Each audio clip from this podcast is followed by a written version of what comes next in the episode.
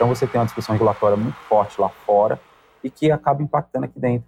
E aí tem essa, toda essa discussão que envolve a privacidade, né? O dado que foi usado no treinamento é de quem, como, por quê. Então você tem toda uma discussão ao redor e que é uma discussão natural e importante quando você tem pontos de inflexão, um, um movimento muito acelerado da tecnologia. Rediscute conceitos como sociedade.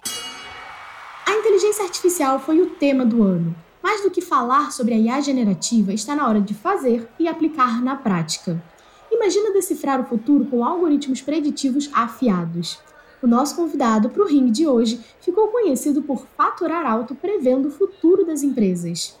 Do machine learning à IA generativa, ele mergulhou nesse universo e, desde 2017, vem atravessando as mudanças desse mercado. O que, que ele viu, viveu e espera para os próximos cinco anos? Vem descobrir com a gente agora!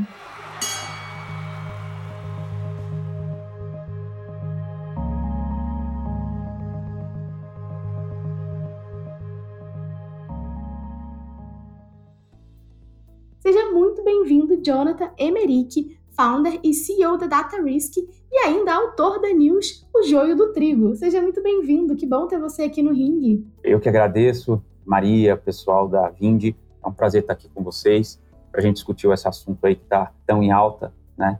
Tão sendo dito e falado, como é que a gente pode, de alguma forma, que o Jonathan e a Data Risk contribuem um pouquinho aí com os ouvintes do programa. Muito obrigada. Ó, oh, então vamos lá, né? Eu acho que assim, falar de AI generativa foi o grande tema do ano, né? A gente sabe que desde ali de que começou já ChatGPT, Bard, todas essas ferramentas, isso virou algo muito do dia a dia das pessoas. É, você já saiu né, na pequena empresa, grandes negócios, falando ali é, que você fatura alto, fazendo previsão do futuro, uma coisa assim, né, que às vezes parece meio evidência, mas não é isso, né? Você fez isso com o uso de algoritmos preditivos. É, e seus clientes né, são empresas que trabalham com previsão de risco, como seguradoras, empresas de antifraude e outras desse tipo de ramo aí, né? Desde 2017 até 2023, quase 2024, né? Tudo mudou. É, eu queria que você falasse um pouquinho como foi esse processo né, de viver esse avanço da inteligência artificial, essa modificação aí desde que ela começou a, a existir, né, desde ali do momento do machine learning até hoje que a gente está aí com a IA generativa. Perfeito. E aí o, o fatura alto aí é sempre muito, muito relativo. E tem um ponto aqui que é interessante que você comentou, que eu já vou conectar com essa discussão sobre a generativa, tá? Você comentou assim que os meus clientes são clientes que, em geral, eles olham risco e tal. A gente tem muito cliente aqui que realmente faz isso, olha o risco, e aí, em alguns setores, já é mais inerente do próprio setor você ter um processo decisório e uso de dados de forma mais madura, tá? Mas no final do dia, se você for pensar, quem são os nossos clientes aqui? São alguém ou alguma companhia ou alguma área que precisa tomar uma decisão. Por que, que eu estou fazendo esse link? Porque tem se falado muito de IA generativa e natural quando você falou de algumas ferramentas, a exemplo da chat GPT, ela teve uma adoção maior do que muita rede social.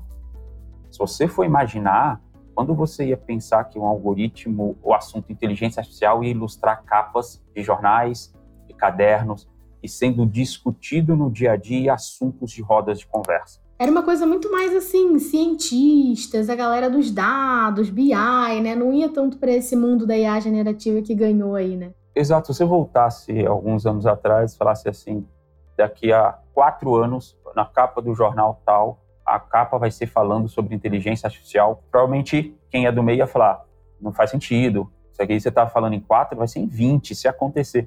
E você vê que realmente aconteceu numa velocidade muito rápida. E aí, muito por quê? Porque é, essa tecnologia é muito habilitadora. Se você perceber, como que você, pensando em IA generativa, né? Como é que você hoje pode se relacionar? É uma tela onde você digita supostamente uma pergunta, onde é natural o nosso, né? Comunicação é natural do ser humano.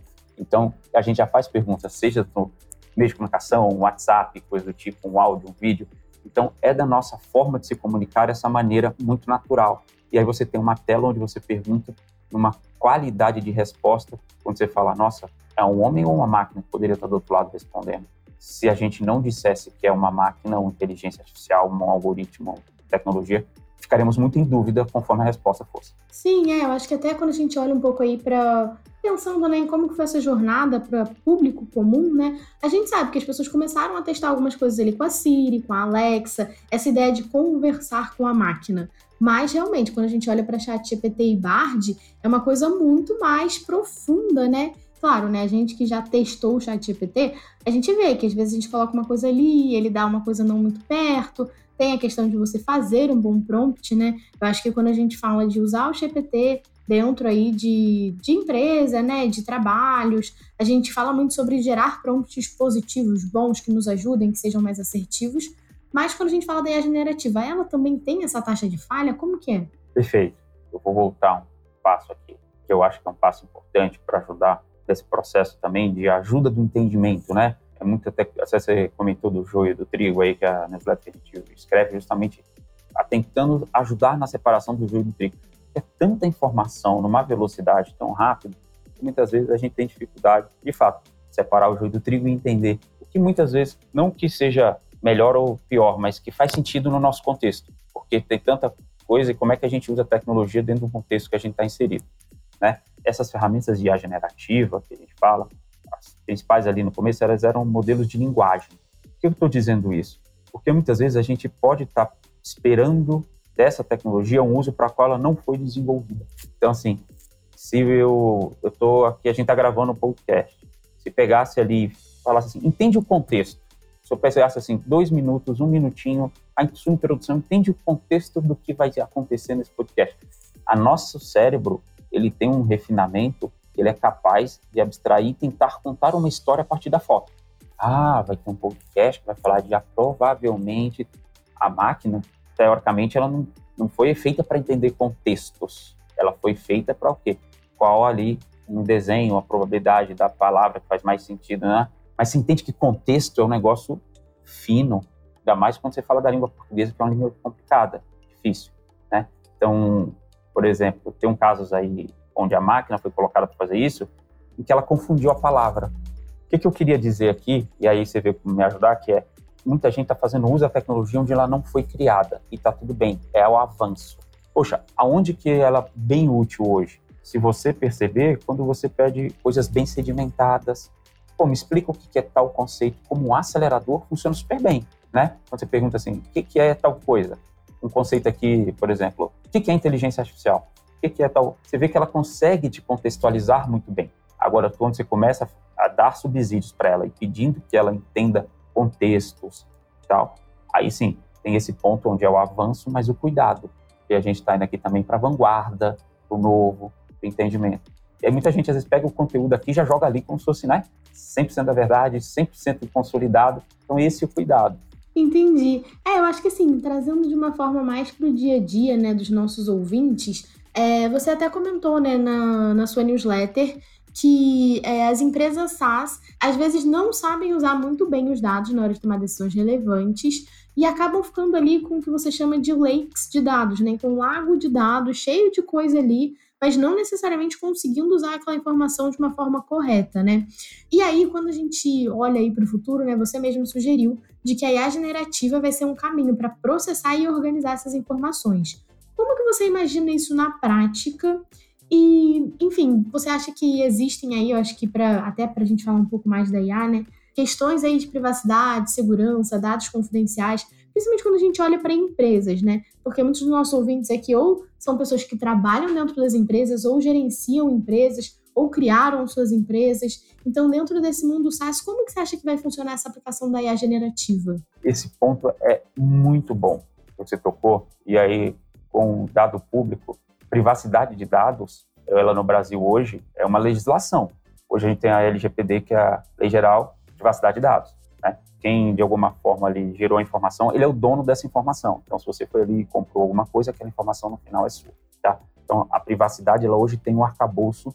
Em alguns setores, ela é mais específica e tem outras coisas. Por exemplo, crédito. Se você for pegar um crédito, alguma coisa do tipo, você tem um legítimo interesse, aquela informação pode ser usada porque você foi lá buscar alguma coisa. Então, fraude, essas coisas são bem resolvidas. Agora, quando você vai, por exemplo, para a saúde, deve ter ouvintes aqui da saúde, aí é um dado biométrico altamente sensível, né? Que diz respeito ali à pessoa na sua privacidade. Então, por exemplo, esse é um dado que ela é muito, muito sensível. Pô, por que, que você está comentando isso, John? é porque às vezes a gente, dentro do contexto das empresas, abre um, uma ferramenta dessa, um, um chat GPT, um, e coloca às vezes um contrato da companhia, coloca às vezes alguma coisa que contém uma informação, que no caso você pode ser alguém ali que é um que é solidário, você no fato pode ser um prestador de serviço e você pode ser alguém que tem acesso àquela informação para poder executar o seu serviço. Mas que quando você abre uma ferramenta dessa e sobe, você está saindo do seu ambiente. Acho que até saíram notícias, né, de empresas que proibiram o uso do chat e ferramentas similares por conta disso, que as pessoas, assim, né, acho que a pessoa vê ali uma oportunidade de acelerar o trabalho, mas ao mesmo tempo tem esse risco porque está dando informação para Open AI que não tem nada a ver com a sua empresa, né? Então, enfim. Exato. Esse ponto ele é importante, porque as pessoas muitas vezes querem acelerar, ganhar produtividade no seu trabalho e as ferramentas de agente estão para isso. Pô, será que esse contrato que foi ali, será que mudou? O que, que mudou? Esse contrato é o padrão da companhia ou da empresa há tantos anos? O que, que pode ser revisto, corrigido? Então, é natural. O ponto é que essa ferramenta, muitas vezes, ela está num ambiente de terceiros. É uma ferramenta, talvez, muito menos conhecida do que essa que você citou, e você, às vezes, a, a, as pessoas, os colaboradores, estão tá subindo um contrato que pode ter uma informação sensível e que circula, muitas vezes, em um ambiente onde você não controla. Por exemplo, mas tem empresas que estão fazendo como? Será que existe alguma solução de IA generativa que eu consigo colocar dentro da minha infraestrutura para que essa informação ou essa ferramenta acelere todo mundo aqui, mas dado não sai do meu ecossistema? É uma profissionalização, né? Então vamos profissionalizar o uso da IA e assim como hoje a gente usa ferramentas básicas, né, que são de empresas, a gente vai fazer isso provavelmente com a IA, né?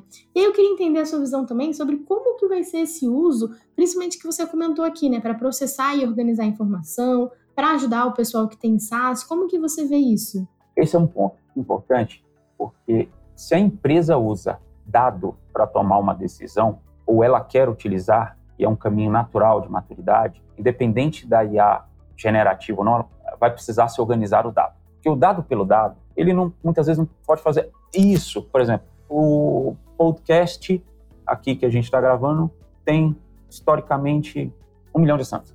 Esse dado por esse dado, ele é menos... Agora, tem um milhão de assinantes que toda semana ouvem nessa frequência, nesse horário. Olha que informação bacana olha como o dado virou um suporte à decisão, até para a gente entender que horário melhor é colocar esse nossa gravação para que tenha mais aderência no público. Então, o dado pelo dado, muitas vezes, agora, esse dado para esse suporte à decisão que a gente está falando, ele precisa estar organizado. Então, se a empresa quer, de alguma forma, tomar decisão de informação, ela vai precisar passar por esse processo, dependendo da inteligência ou não.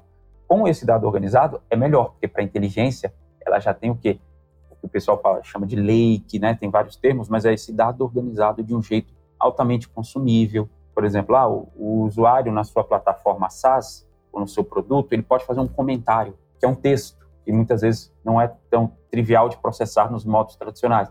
Se você aquela informação estiver bem guardada, e a generativa, uma ferramenta dessa, pode pegar e entender qual o sentimento do comentário, positivo ou negativo, para ajudar, por exemplo, quem está desenvolvendo o um produto, quem faz o suporte ao cliente. Então, essa organização do dado, ela é a tecnologia ela é aceleradora e habilitadora, mas se você quer tomar decisões em cima de dados, esse processo de organização é inerente. É, até no Innovation Pay, né, que aconteceu esse ano, a gente teve uma palestra sobre o uso da IA dentro dessa parte da experiência do cliente. E aí, principalmente quando a gente fala de IA generativa, né, a gente fala ali de uma ferramenta que consegue conversar, que consegue, né, enfim, usar o contexto e poder falar assim com os clientes, né? Mas aí eu vejo que assim, a gente tem muitas áreas de aplicação da IA, né? Assim, eu trabalho aqui no marketing, então é fácil de ver, ah, nossa, você pode colocar lá alguma ideia e pedir sugestões de tantos, é, eu quero cinco pautas para fazer um vídeo do YouTube. Ela te dá. Você pode fazer várias coisas dentro da, da IA ali com coisas, ferramentas bem básicas. Mas quanto mais a gente avança, né, e quanto mais, como você comentou, coloca para dentro da empresa, para dentro de uma estrutura fechada, eu acho que profissionaliza o uso e também avança aí de possibilidades novas de se usar esse material, né? E até para entender, assim, dentro do mercado SaaS, além de, é, né, falando aí da parte de cliente, falando da parte de produto, tem alguma outra área que você acha que se beneficia bastante dentro de qualquer tipo de empresa de usar a IA generativa? Muitas áreas. Essa que você citou de experiência do cliente, que envolve até comunicação, né? textos ao redor, o tom de voz, como você se comunica com esse cliente ali pelo melhor canal, com o tom de voz melhor. Essa parte de conteúdo que está atrelada à experiência do cliente é uma área assim que tem aplicações mais imediatas, né? E tem outras áreas onde a IA generativa vai chegar, automação, tudo mais, mas são áreas ainda talvez menos claras e menos óbvias. Essa experiência do cliente por conteúdo é uma área onde a gente já vê aplicações. E toda empresa, de alguma forma, acaba tendo uma régua de comunicação se comunicando com seus clientes. Então, nessa parte, assim, é uma aplicação, eu acho que ela está mais, aspas, bastante aspas minha frase, pronta. Ela tem mais ganhos rápidos, aceleradores. Então, essa parte de conteúdo na, em empresas para dentro e para fora, né? Às vezes a gente quer fazer um endomarketing, uma comunicação interna de uma ação que a gente está fazendo dentro da empresa. Então, essa parte de conteúdo eu vejo muito espaço e muitas iniciativas de uso. Eu ia brincar, ia falar assim, esse roteiro todo do podcast eu fiz com a IA, mas não é verdade, não. É. Algumas coisas eu fui lá na sua newsletter e eu pesquisei mesmo, porque a IA ainda não faz tudo pra gente, né? Dá pra pedir umas ideias lá de pergunta, dá pra usar, assim, bastante em conteúdo, mas algumas coisas a gente ainda tem que pesquisar, dar o contexto, né? Como você falou. Exato. A gente brinca aí com essas eras dos copilotos, né? E aí você vê que ela pode acelerar muita coisa, mas no final é sempre importante esse contexto e toque humano. E essa combinação ela é muito bacana. Porque se você tivesse que ir lá, começar do zero, pesquisar tudo, fazer tal, tal, tem aí um tempo que tiraria talvez ao final o refino que você fez, que é a cereja do bolo, o programa, para tudo mais, e que permite uma conversa até mais direcionada e mais em linha com o que os ouvintes gostam eles não teriam gastado muito tempo, talvez, na reunião do conteúdo que a máquina faz bem, pelo menos esse trecho. Essa combinação é muito bacana. E até só por curiosidade, né? Você falou que tem outras áreas que talvez demore um pouco mais para a IA chegar, a IA generativa chegar na prática, né? Digamos assim. Quais seriam essas áreas que você acha que ainda falta?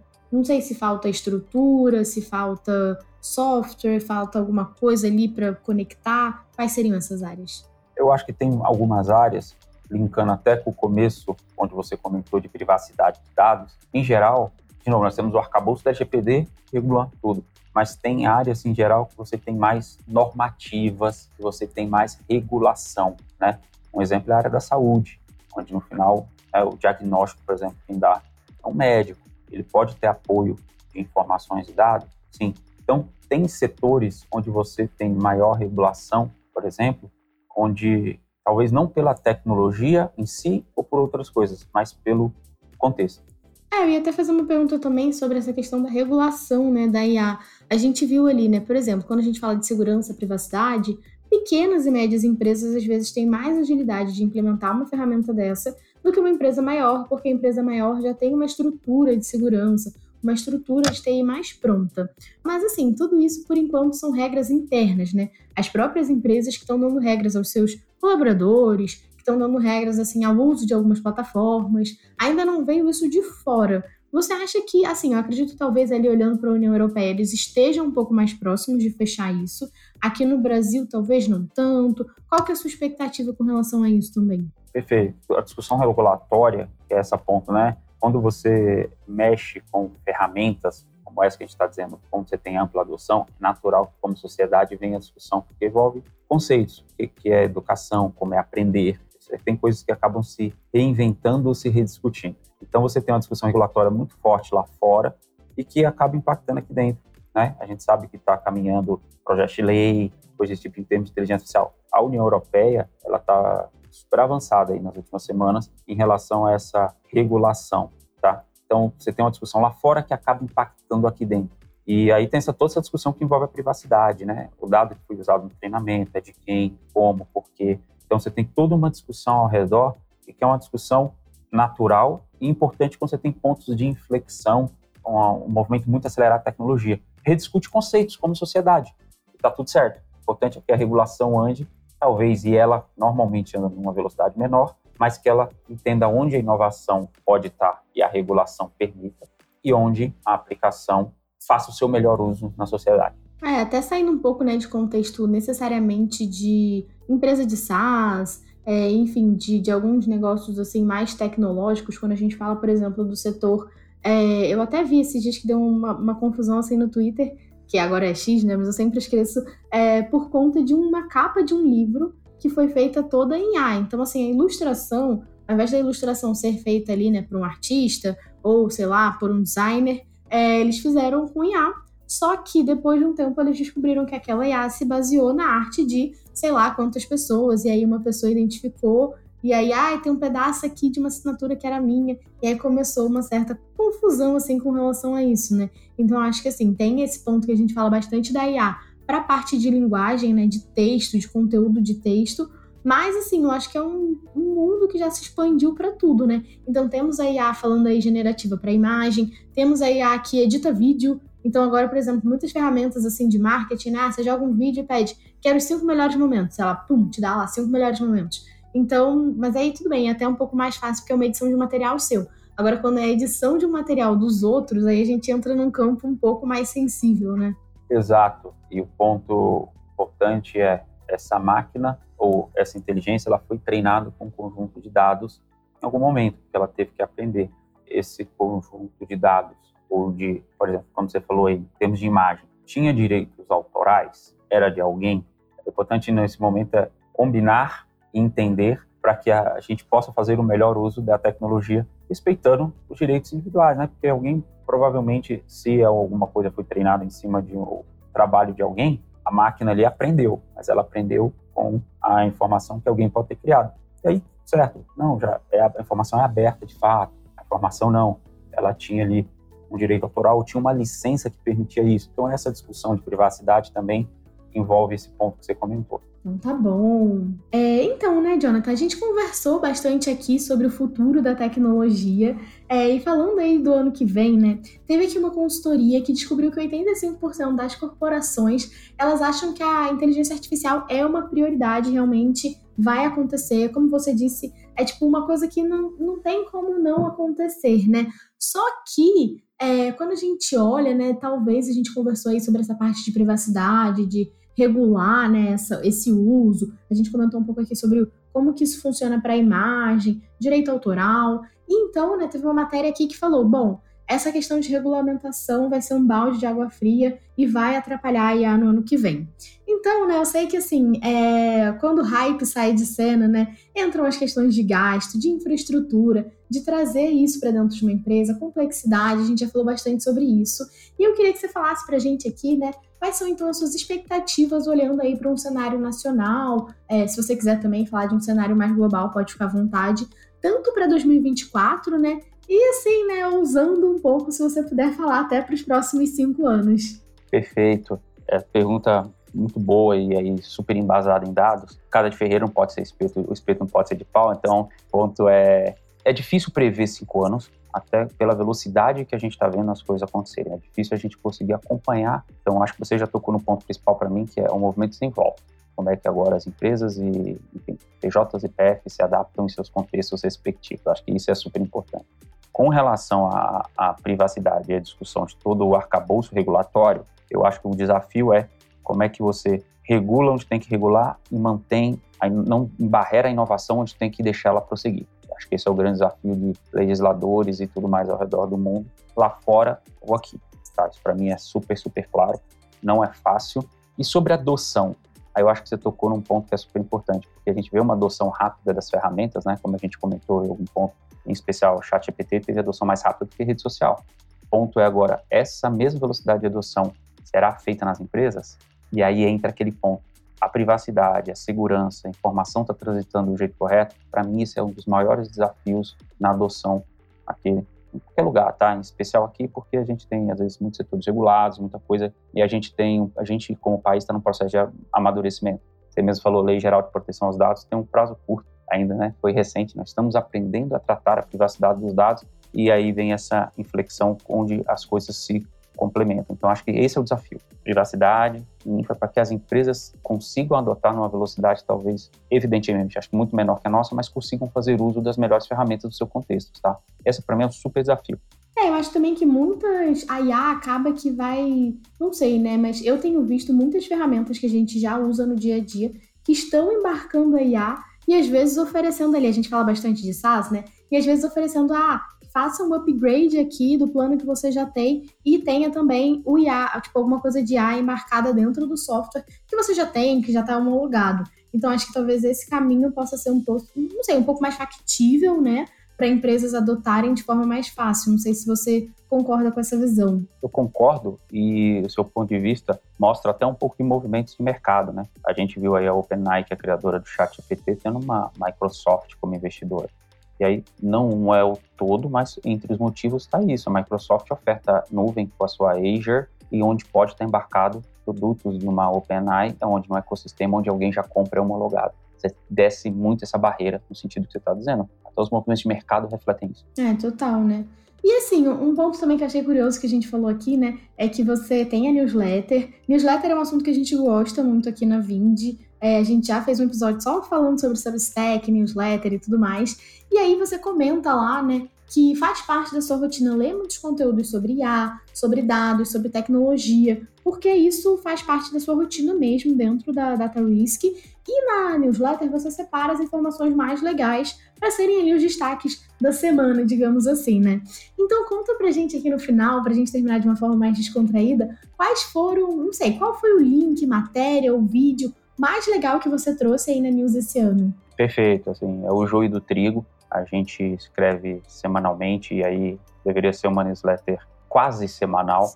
É um desafio manter ali, porque é um conteúdo que a gente se preocupa muito em ter crivo. E a gente tem uma preocupação muito grande de que esse conteúdo tenha contexto, tá? em recortes onde faça sentido e as pessoas conectem e possam fazer uso dela. Então, isso para a gente é super importante e é um dos grandes parâmetros para escrever. As 36 edições foram escritas esse ano, era super nova, já tem, acho que, somando os ecossistemas, mais de 7 mil leitores semanais e está crescendo com muita, muita rapidez. Uma das que eu mais gostei de escrever, eu acho que é a, uma que eu falo, a edição 27, que eu brinco que, a perspectiva evolutiva, a gente fazia muito uso das nossas mãos. Se você voltar lá no começo da humanidade, né, as mãos, você ter habilidades manuais, isso, o fogo, tal, era um negócio que diferenciava. E aí eu olhando um pouco essa perspectiva histórica, hoje quais são as habilidades com todo esse arcabouço, quando a gente fala de dados, IA generativa e tudo mais, que vão fazer a diferença? A gente até falou de profissões, então o 27 tem uma provocação nesse sentido. Eu acho que, é, independente do público, seu recorte, do seu setor, faz todo sentido para todo mundo, seja na vida pessoal ou corporativa. Muito bom. É, então, né, eu acho que para você que é ouvinte, muito obrigada por acompanhar a gente até aqui. Espero que a gente tenha te ajudado a sair dessa, desse hype só da, da IA e trazer um pouco mais para o contexto prático, para o dia a dia, olhando setores, né? A gente falou bastante aí sobre como os setores vão é, passar por essa adoção. E que 2024 eu tenho certeza que a gente vai falar muito de IA, então já tem oportunidade aí para voltar a falar mais sobre esse assunto. Muito obrigada por estar aqui com a gente, né, Jonathan? Então, se você quiser aproveitar esse momento final, deixar as dicas, aqui na, na, nossa descrição, né, no descritivo do episódio, a gente deixa o link da newsletter. Mas fala mais sobre a Data Risk, onde o pessoal encontra vocês. Falo sim, eu queria agradecer o convite, tá? É um prazer. Foi um bate-papo leve e descontraído, muitas vezes do assunto carregado de nuances técnicas. Então, estamos à disposição aí para falar, seja ano que vem, que vai ser um assunto provavelmente ainda muito discutido. Tá? Sobre a Data Risk, a gente é uma companhia que começou ali, foi fundada em 2018, a nossa a gente se especializou em apoiar empresas na tomada de decisão. Então, quando eu falo de dados e tecnologia, são habilitadores para que companhias possam tomar melhores decisões alinhadas à estratégia do seu negócio. É isso que a gente faz no final do dia. O que, que são as formas como os meios? Dados e a é muito do que a gente utiliza e faz uso nesses cinco anos. E o joio do trigo, é, fazendo o jabá aí, que vai estar na descrição, é a newsletter onde a gente, de alguma forma, tenta tangibilizar e, com, e, dividir um pouquinho dessa experiência que a gente tem adquirido aí ao longo desses anos. Acho que é isso, assim, queria só agradecer, então. Perfeito, muito bom. Bom, então, pessoal, muito obrigada por ouvir a gente até aqui. É sempre muito importante quem fica com a gente aqui até o final. Falando de métrica, é ótimo para as nossas métricas também, então, muito obrigada. E é claro, né, fique à vontade para mandar aí uma mensagem para gente. Seja lá no Instagram, vindbr, ou então no e-mail marketing@vind.com.br com seu feedback, comentário, dúvida, que a gente está aí para responder. Muito obrigada e até a próxima.